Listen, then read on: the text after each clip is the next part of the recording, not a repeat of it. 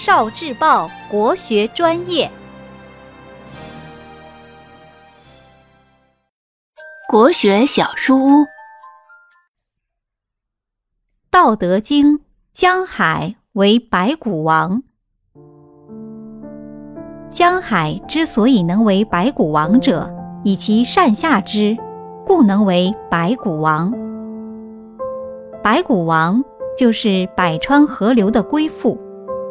为什么江海能成为白骨王呢？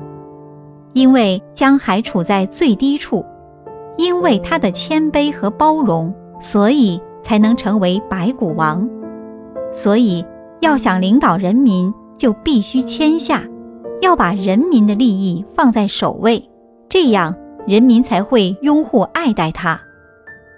大禹治理洪水的时候，他亲自跋山涉水，风餐露宿。他和人民们一起劳动，挖山掘石，不辞辛苦。大禹的生活非常简朴，他住在很矮的茅草屋里，吃的比一般百姓还要差，节约下的钱全用在了水利工程上。大禹在治水时还曾经三过家门而不入。有一次他路过时，听到小孩的哭声。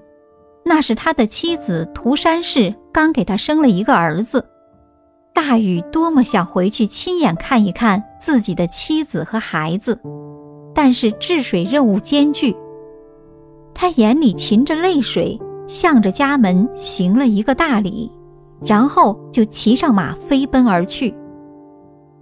像大禹这样的圣人，就可以称得上是白骨王。百姓跟随他治水。没有不尽力的，没有不听指挥的，所以最终大禹治水获得了成功。《道德经》是一部充满智慧的书，值得大家认真读一读。聆听国学经典，汲取文化精髓，关注今生一九四九，伴您决胜大语文。